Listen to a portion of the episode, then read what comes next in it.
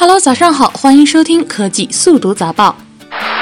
二月一日晚间，上线八个月的大众点评到家服务已悄然下线。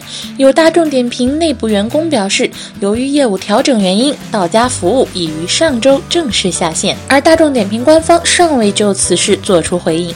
大众点评到家服务于二零一五年五月七日上线，服务内容包括美甲、美睫、推拿、洗衣等等。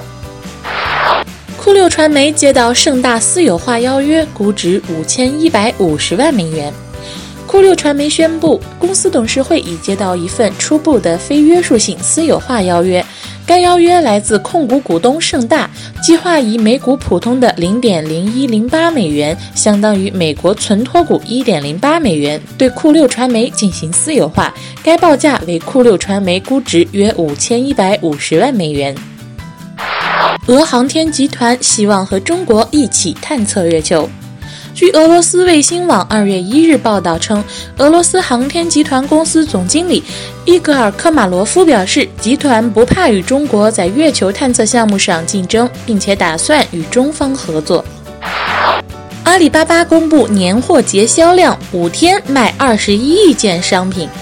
阿里巴巴联合第一财经商业数据中心发布首份中国年货大数据报告。阿里年货节集中售卖五天内，消费者共买走了二十一亿件年货商品，移动端占比七成。好啦，今天的科技速读早报到这里就结束了，让我们明天再见吧。